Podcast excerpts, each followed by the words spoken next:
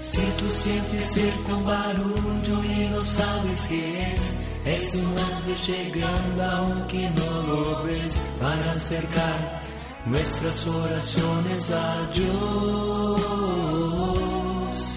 Sin más, abre el corazón y comienza a cantar. Que no hay gozo más grande que el amor celestial y los ángeles ya vienen a celebrar. Sí, vuelan los ángeles en el lugar, en medio de todos y sobre el altar, trayendo las manos llenas de bendiciones. No sé si el cielo bajó, qué fue lo que pasó. Yo sé que está lleno de ángeles, sí, y que el mismo Dios está aquí. Los ángeles vuelan, la iglesia se alegra, todos cantan y lloran, las almas se elevan, se asusta el infierno, se aleja el mar. Siente el ruido de alas, los ángeles vuelan, confía hermano que ha llegado la hora, la hora de Dios y te quiere encontrar. Sí, vuelan los ángeles en el lugar, en medio de todos y sobre el altar, trayendo las manos llenas de bendiciones. No sé si el cielo bajó, qué fue lo que pasó. Yo sé que está lleno de ángeles, sí, y que el mismo Dios está aquí.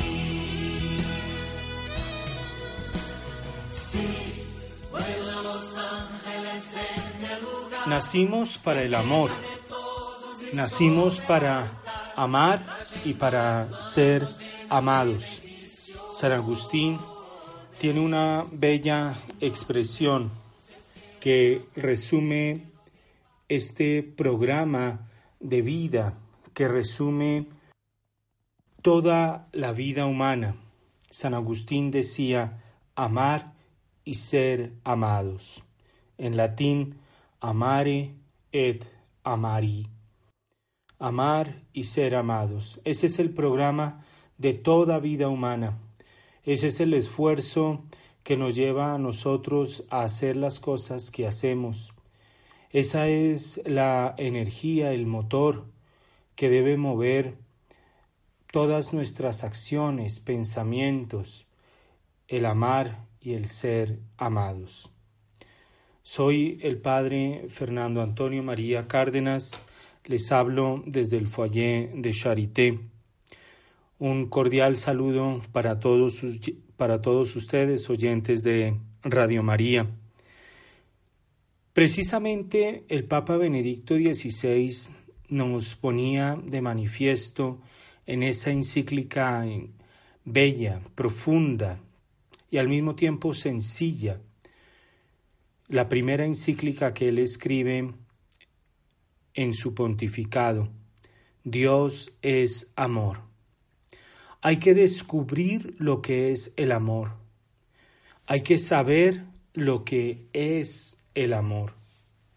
Porque el amor tiene un parámetro referencial que también San Agustín lo determina. Él dice, la medida del amor es amar sin medida. Y esto es algo que lo entienden muy bien solamente aquellas personas que estén apasionadas. La medida del amor es amar sin medida. Un hombre apasionado es un hombre que ama sin medida, que no se cansa, como también lo diría San Juan de la Cruz, el amor no cansa ni descansa. Y solamente los apasionados saben de esto. Nadie acepta una declaración como esta. Yo te amo con dos tercios de mi corazón. Ninguno. Es así uno no habla. Yo te hablo, yo te amo con todo mi corazón, te doy todo mi corazón, quiero ser tuyo. Nadie consigue aceptar esto. La palabra clave que se debe pronunciar es yo te amo con todo el corazón. Y es por esta razón que el Señor coloca la totalidad como una condición indispensable del primer mandamiento, del mandamiento supremo. Ama al Señor tu Dios con todo el corazón, con toda el alma y con todas tus fuerzas. Y es un mandamiento. Marcos capítulo 12 versículo 30. Ama al Señor tu Dios con todo tu corazón, con toda el alma y con todas tus fuerzas. Porque es que así como nadie acepta que uno diga yo te amo con dos tercios de mi corazón, Dios tampoco acepta eso. No es una cosa extraña. ¿A quién le gustaría que o mm, a, quién se le ha presentado el caso de que alguien le diga, mira, yo te amo con, con el dos tercios de, de mi corazón y, y, pues tal vez puede aumentar nueve décimos, nueve décimas la, la, la manera como yo te ame. Nadie habla así. Y nadie aceptaría un, un tipo de lenguaje como este. Pues bien, con Dios tampoco también ocurre lo mismo. Y es por esta razón que el, el marco referencial, el parámetro de referencia es todo el corazón. Y si nuestro Señor en el Evangelio nos manda amar con todo el corazón, en el Apocalipsis se nos dice, conozco tus obras, tus trabajos, tu paciencia, y que no puedes tolerar a los malos, que reprobaste a los que se declaran como apóstoles, pero no lo son, y los encontraste mentirosos, y tienes paciencia, y sufriste por mí en mi nombre sin desfallecer. Pero tengo contra ti que perdiste el fervor del amor primero. Considera pues de dónde caíste y arrepiéntete y practica las obras primeras. Libro del Apocalipsis capítulo 2 versículos 1 a 5. En la carta que nuestro Señor le dirige a la iglesia de Éfeso. Perdiste el fervor del amor primero. Aquí, en esta eh, amonestación que nuestro Señor le, le hace a la iglesia de Éfeso, no le recrimina a Éfeso algún pecado. Ni siquiera, es interesante, ni siquiera le recrimina haber perdido el amor. Nuestro Señor le recrimina haber perdido el fervor, la totalidad del primer amor, vamos a decir, la vibración del primer amor. Eso que a uno le hacía vibrar en un primer momento. Recordemos cada uno de nosotros y, recuerda tú allí en este momento cuando comenzaste a conocer a Dios cuando comenzabas a participar, por ejemplo yo, cuando comenzaba a participar en los grupos de oración, cuando quería participar de los retiros con el padre Fernando Maña Montoya, oírlo, participar de un retiro, cuando hablaba con el padre Germán Acosta, allá cuando el padre era mm, párroco en Santa María Magdalena, cuando uno hacía sacrificios y se va perdiendo la vibración. Y esto es lo que nuestro Señor recrimina. Perdiste el fervor, el, la vibración, el primer amor, el amor de un hombre apasionado que desea la cercanía, que desea la intimidad, que supera cualquier barrera y distancia. Uno, yo me acuerdo que yo salía del trabajo y los lunes, digámoslo así, era el trabajo normal, pero martes, miércoles, jueves, viernes, sábado, era lleno de grupos de oración.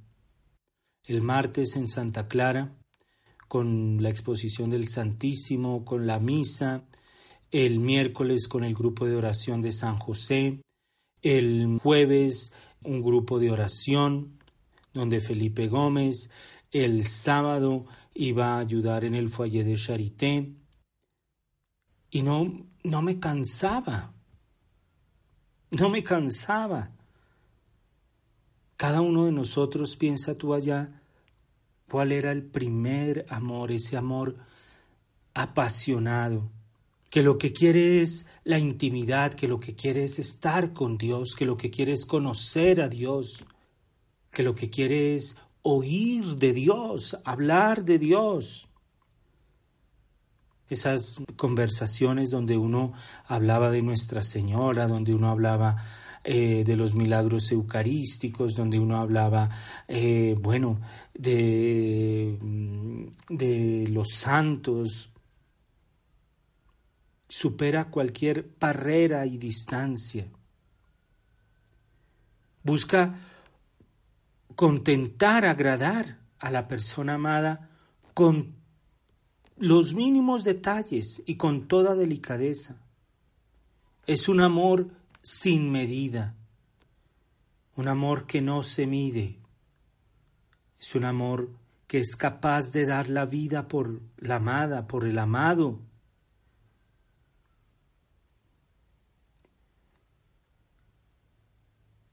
Y esta, esta manera de amar lo proclama el libro El Cantar de los Cantares, que es el canto del amor, que quiere mostrar, interpretar la pasión del alma por un Dios celoso, que quiere ser amado con toda plenitud, con entusiasmo, que no se acabe el primer fervor, un Dios celoso que paga el ciento por uno. Dice el Salmo 30.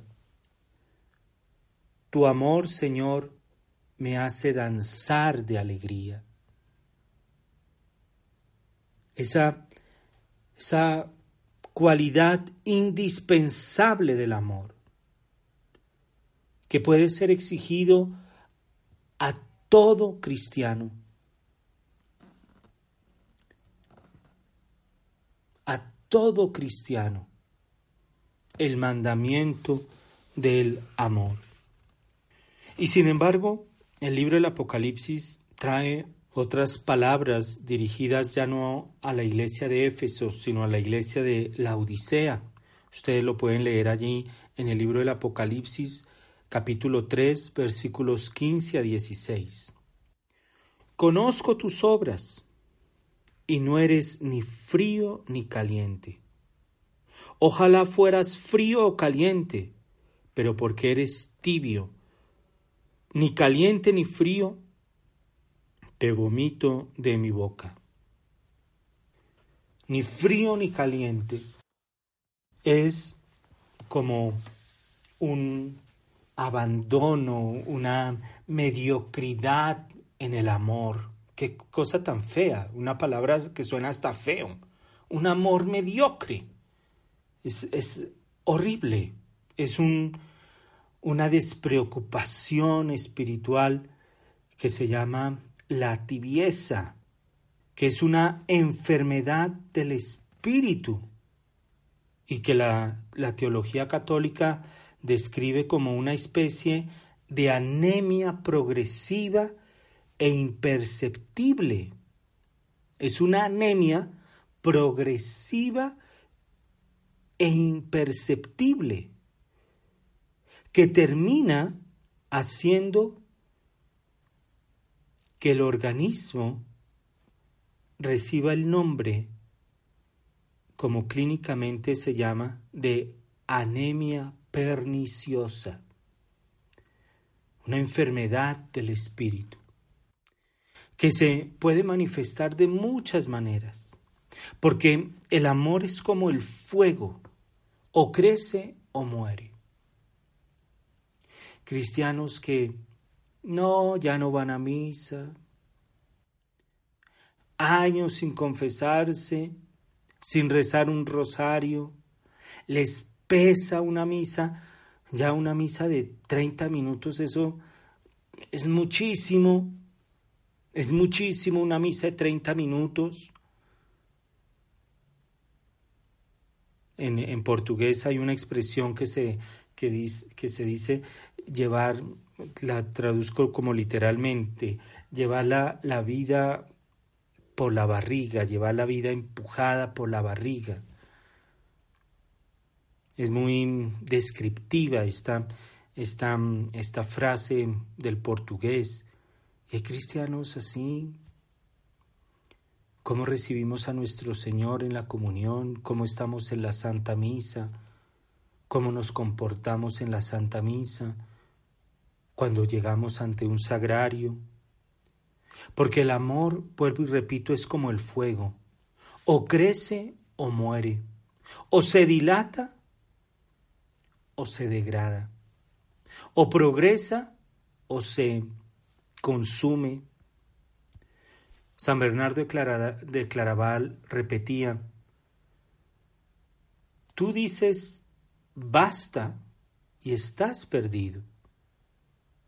Basta, hasta aquí. No, el amor no tiene medida, ya lo dijimos.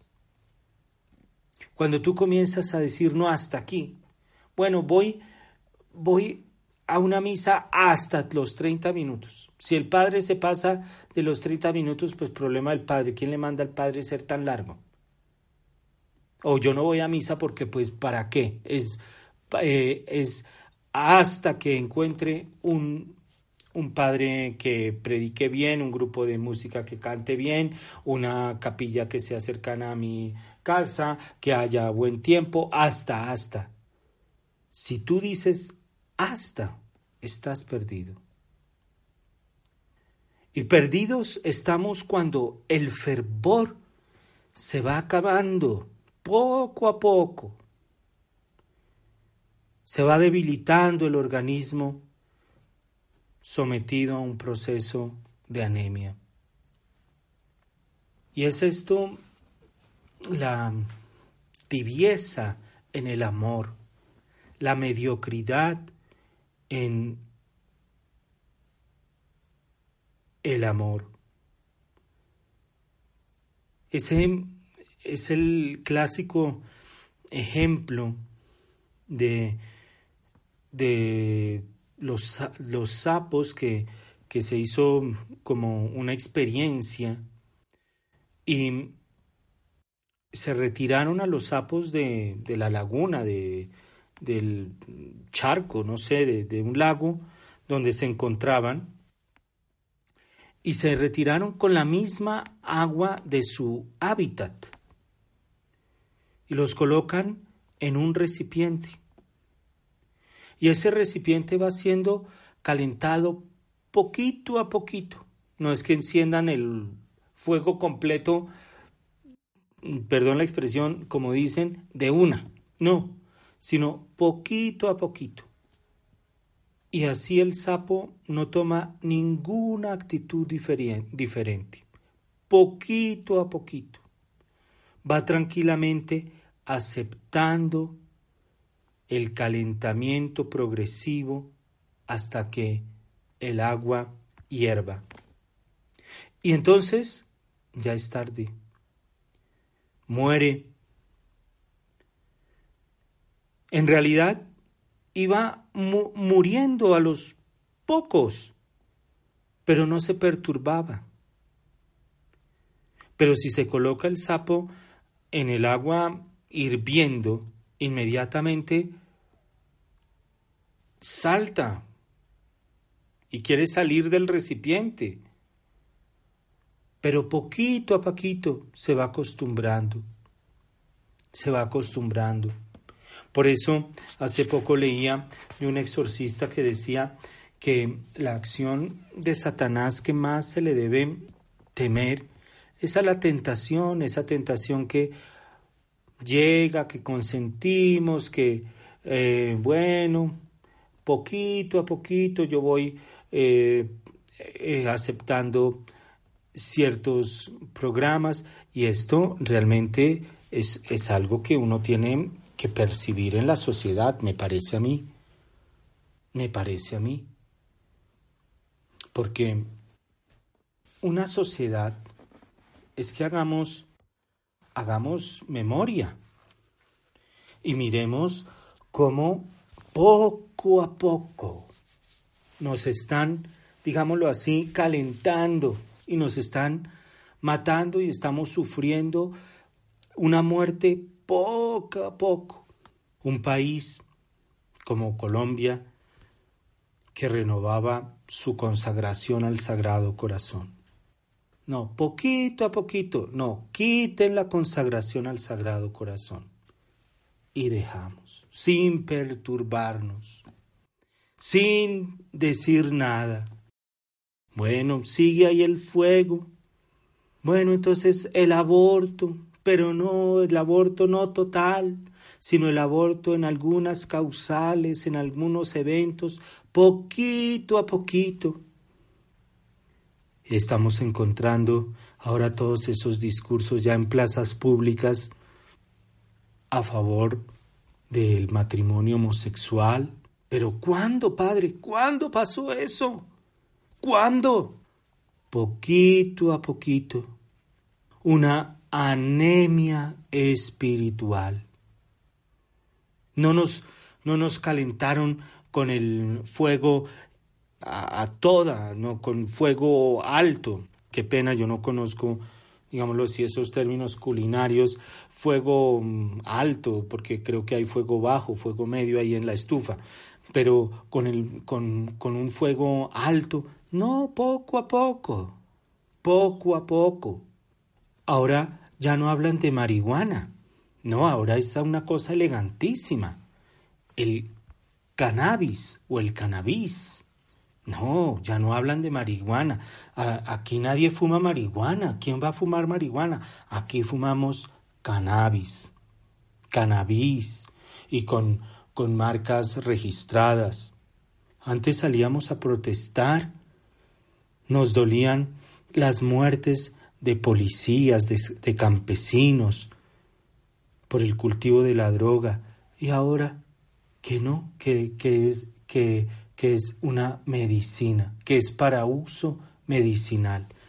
Poquito a poquito, esas son cosas que nos deberían hacer a nosotros como sociedad salir, qué pena la, la, la imagen que voy a usar, salir como el sapo que lo están calentando en la olla y que no quiere morir.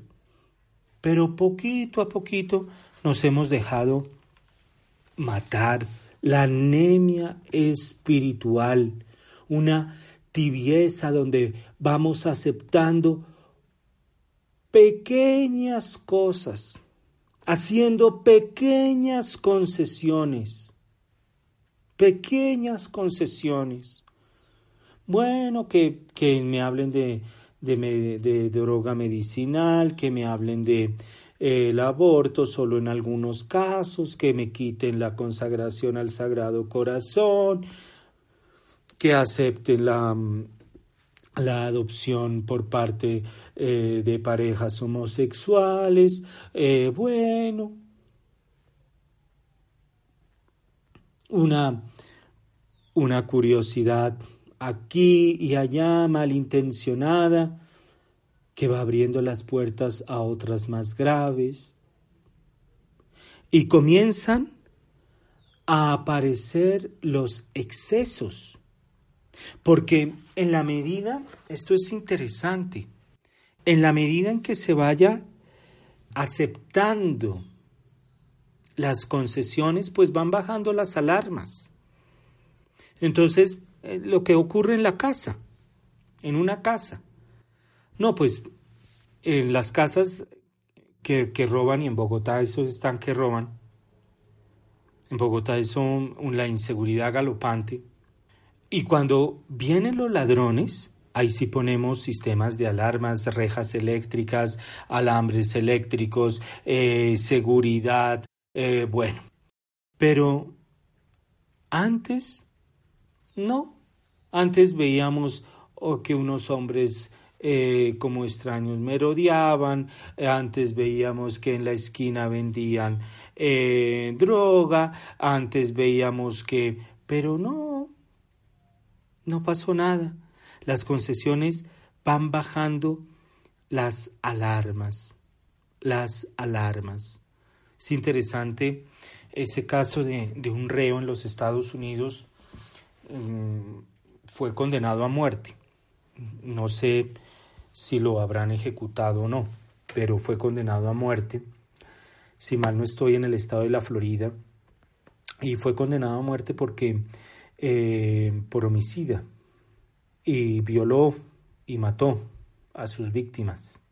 Y él y le, le hicieron una entrevista y preguntaban cómo había llegado hasta allá. Un hombre con una con un buen estudio, con una buena familia, ¿cómo había llegado hasta allá? la respuesta que él dice, no, poco a poco. Comencé leyendo revistas pornográficas, de la revista pornográfica pasé al video pornográfico, del video pornográfico, no sé cómo decirlo, eh, suave, entonces pasé ya a algo más fuerte hasta que llegó a violar y matar víctimas reo de muerte. Poco a poco. Ninguno comienza por cosas grandes. Nadie, nadie. Nadie.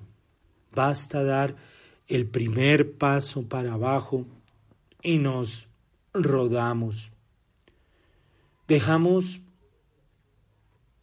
de vigilar y comienzan a aparecer los excesos, los excesos en la comida, en la bebida.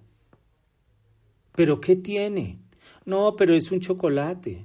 No, pero, pero lo que pasa es que es un chocolate todos los días y después va aumentando el un chocolate el tamaño.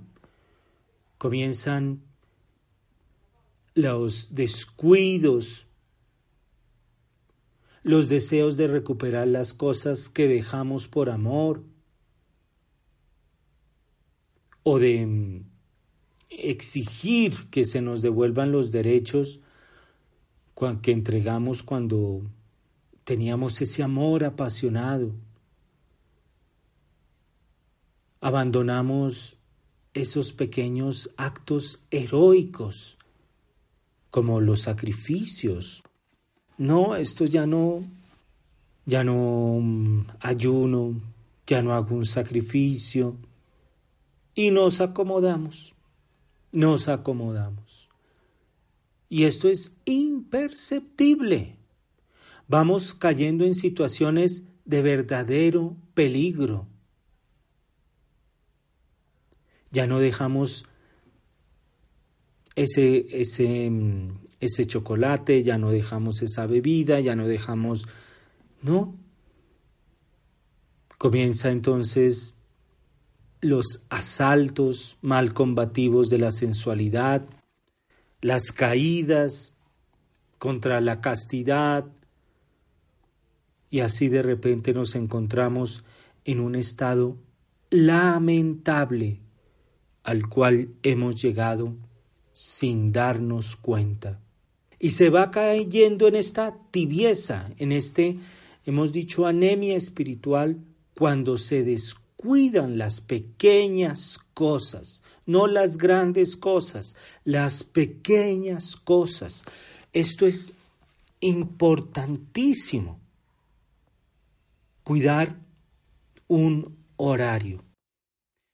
Hace poco hablaba con una persona que volví a ver después de algunos años que no lo veía.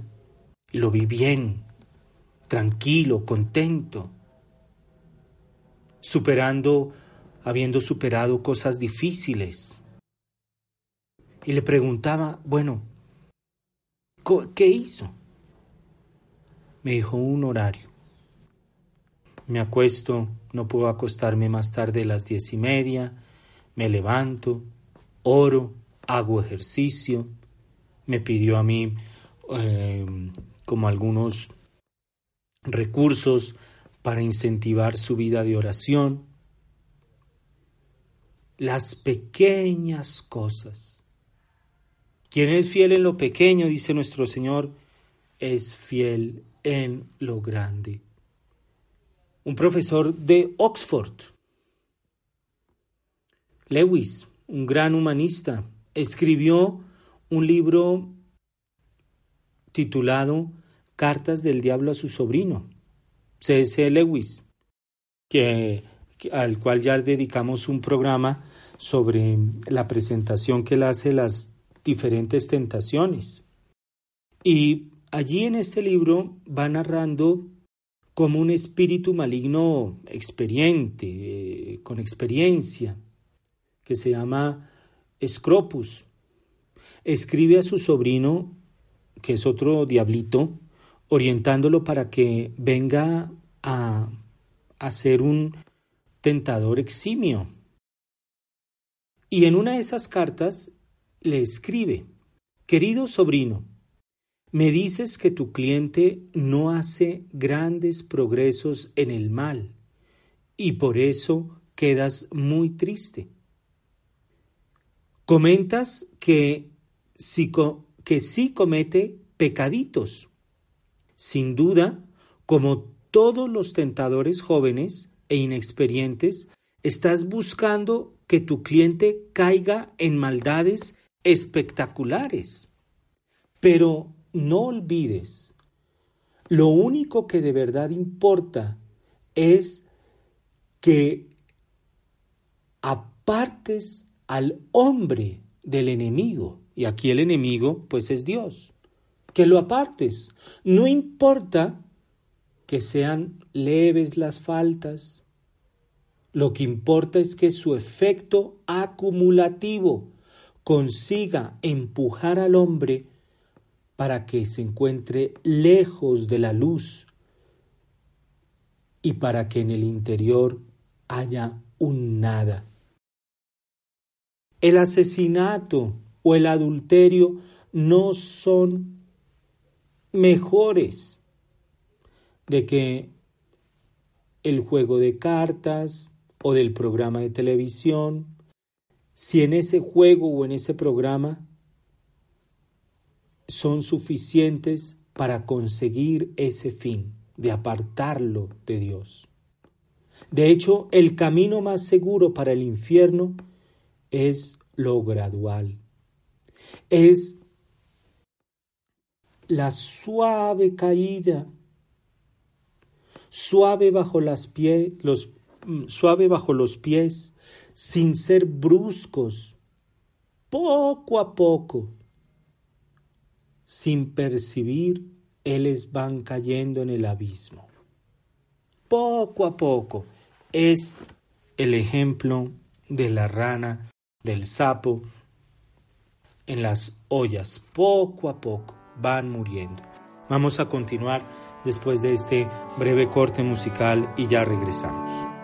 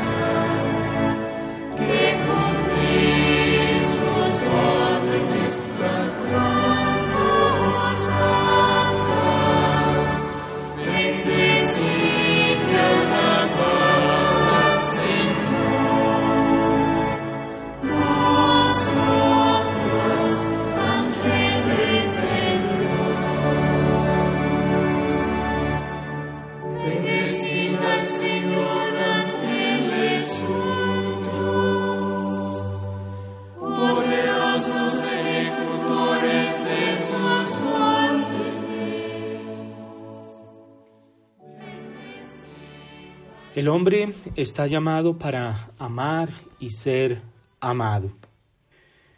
Y estamos dedicando el programa del día de hoy precisamente a lo contrario o a la enfermedad en el amor, que es la tibieza, la anemia en el amor.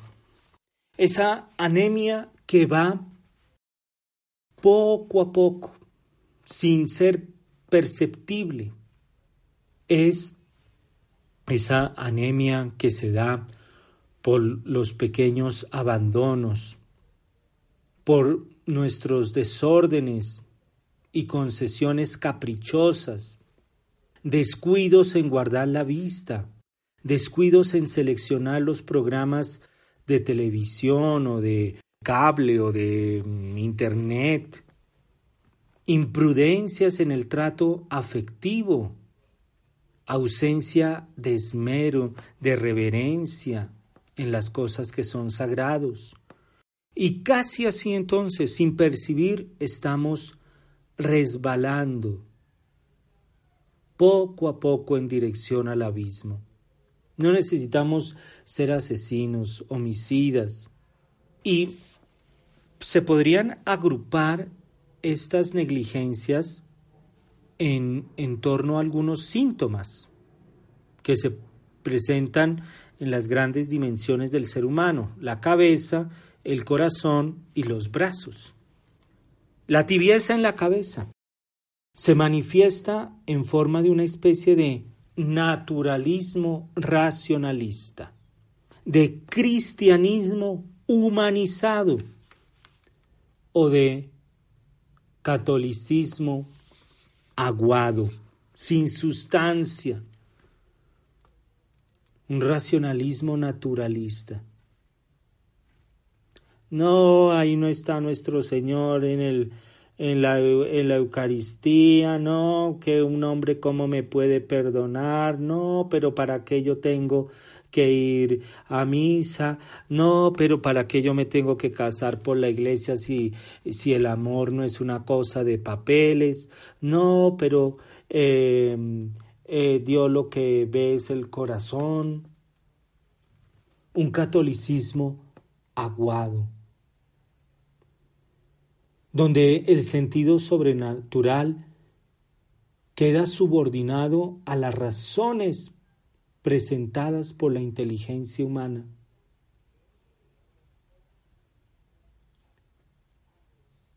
Y entonces así la fe viene a ser como una fina película superficial de cristianismo. Quien decide es la razón y se decide como un empresario, como un comerciante, como un profesional cualquiera en favor de aquello que va a dar mayor gloria, que va a dar mayor placer o satisfacción humana, o más lucro, y después se justifica esa decisión con pinceladas que dan un colorcito ahí de cristiano. Y entonces faltan en el fondo los criterios característicos propios de la fe. Es el buen sentido humano que se convierte en criterio cristiano. No se hacen muchas exigencias. No, lo que importa es que tú seas bueno. Si eres bueno, pues a quién le haces mal. No, si tú no vas a misa, pues a quién le haces mal con eso quién le haces mal con eso? Pues a Dios. A Dios. Y para no ser tachados de intransigentes o de extremistas, pensamos excesivamente en el qué dirán, dejándonos dominar por el respeto humano, con un recelo de perder la fama. Y entonces pasamos por eclécticos, por modernos, por progresistas.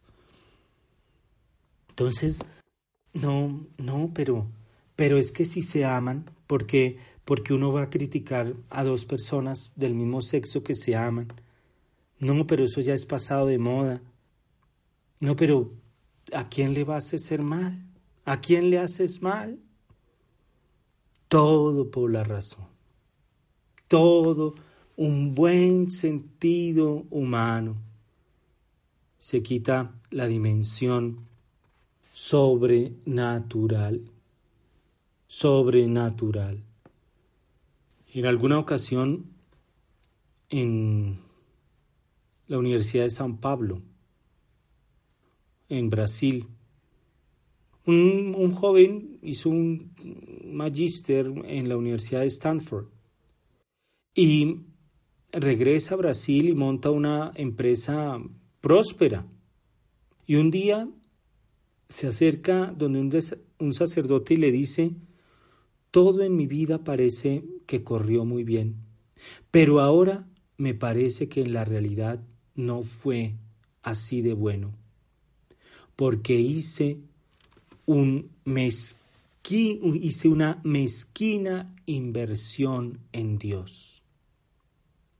Y estoy sufriendo las consecuencias de una pobreza interior, de una falta de sentido humano y cristiano para las luchas de la vida. Todo determinado por el buen sentido y aquí es tan importante pedir esa rectitud de intención.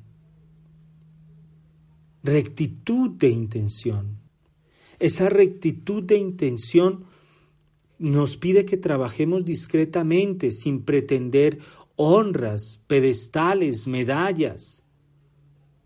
ese concurso de medallas realmente vergonzoso. No, una rectitud de intención que se caracteriza, de acuerdo a San Alfonso María de Ligorio, porque solamente se actúa para Dios, no se perturba en caso de fracaso, se alegra con el bien que los otros hacen, acepta de buena voluntad lo que la obediencia le pide. Habiendo cumplido su deber, no queda esperando alabanzas, aprobaciones de otros. Son criterios para determinar la rectitud de intención. La tibieza en la cabeza es ese racionalismo. La tibieza en el corazón, que son los sentimientos se va infiltrando esta tibieza porque ya no hay la generosidad, ya no hay la totalidad y nos contentamos con lo que con, lo, con aquello que juzgamos mezquinamente ser suficiente. Ah, ya hice mucho. No me pida que me vaya que vaya más a misa porque como dicen, yo soy católico, pero no pero no extremista. Eso de ir a misa cada domingo, no. Yo ya fui a misa el mes pasado. No me pida más. Ya, ya hice lo suficiente. Ya ayudé. Ya ayudé el, el semestre pasado. Ya ayudé. Ya ayudé a los migrantes. Ya ayudé. No, no me pida más. No, ya le aguanté mucho. Ya le aguanté mucho. Ya eso de perdonar, ya no. Ya trabajé mucho, ya hice mucho, se, pierde esa ese, ese carácter de totalidad y el criterio de suficiente sustituye el criterio de perfección, porque ya hice lo suficiente. Y esa suficiencia está ahí en la raya continuamente con la mediocridad. Cristo no amó así. Cristo no amó lo suficiente, no, hasta el extremo, hasta el exceso. Se entregó sin medida. Ese, el criterio de que ya hice lo suficiente no es un criterio cristiano, porque Cristo no, no lo usó.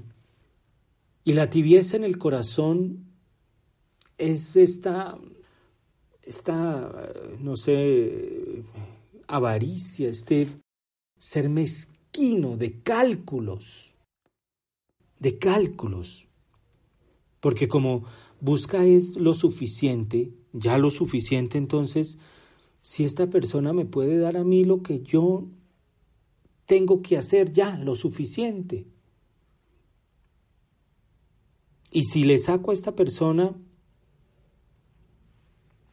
lo suficiente, ya, la dejo.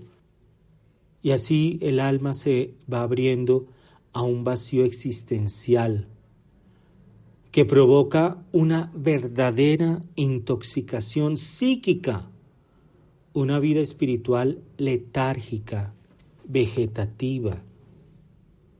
Y si la tibieza de la mente era con la rectitud de intención, es necesario quebrar esta mm, tibieza en el corazón con la determinación de voluntad.